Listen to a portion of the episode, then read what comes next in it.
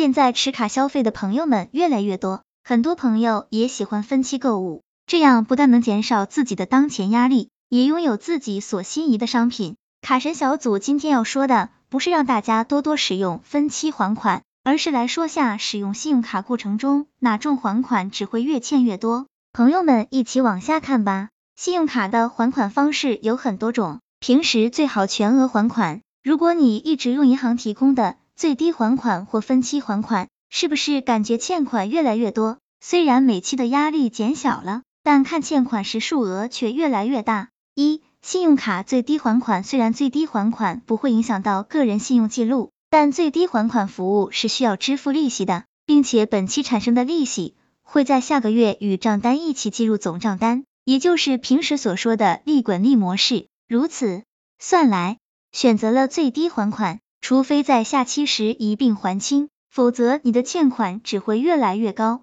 二、账单分期还款，账单分期还款也不会影响个人记录。虽然大部分银行都打着免息的口号来吸引你分期还款，但你要清楚，免息并不代表免手续费，利息是免了，手续费还是要根据你选择的银行及分期数来收取的。尤其是若你选择的分期期数比较长，中途你资金充裕了。想一次还款，剩余几期所产生的手续费，银行也会一分不少的一并收回来。也就是说，只要你选择了分期，不管是提前还清还是最后还清，每一期的手续费都要缴纳。如此一来，最不划算的还是你自己。卡神小组总结，卡神小组提醒各位朋友，如果有能力全额还款，尽量不要选择最低或分期还款。因为这些服务所产生的利息及手续费算下来也是一笔不小的费用，如碰到一些特惠促销的分期，如全年免息这样的活动，还是不要错过。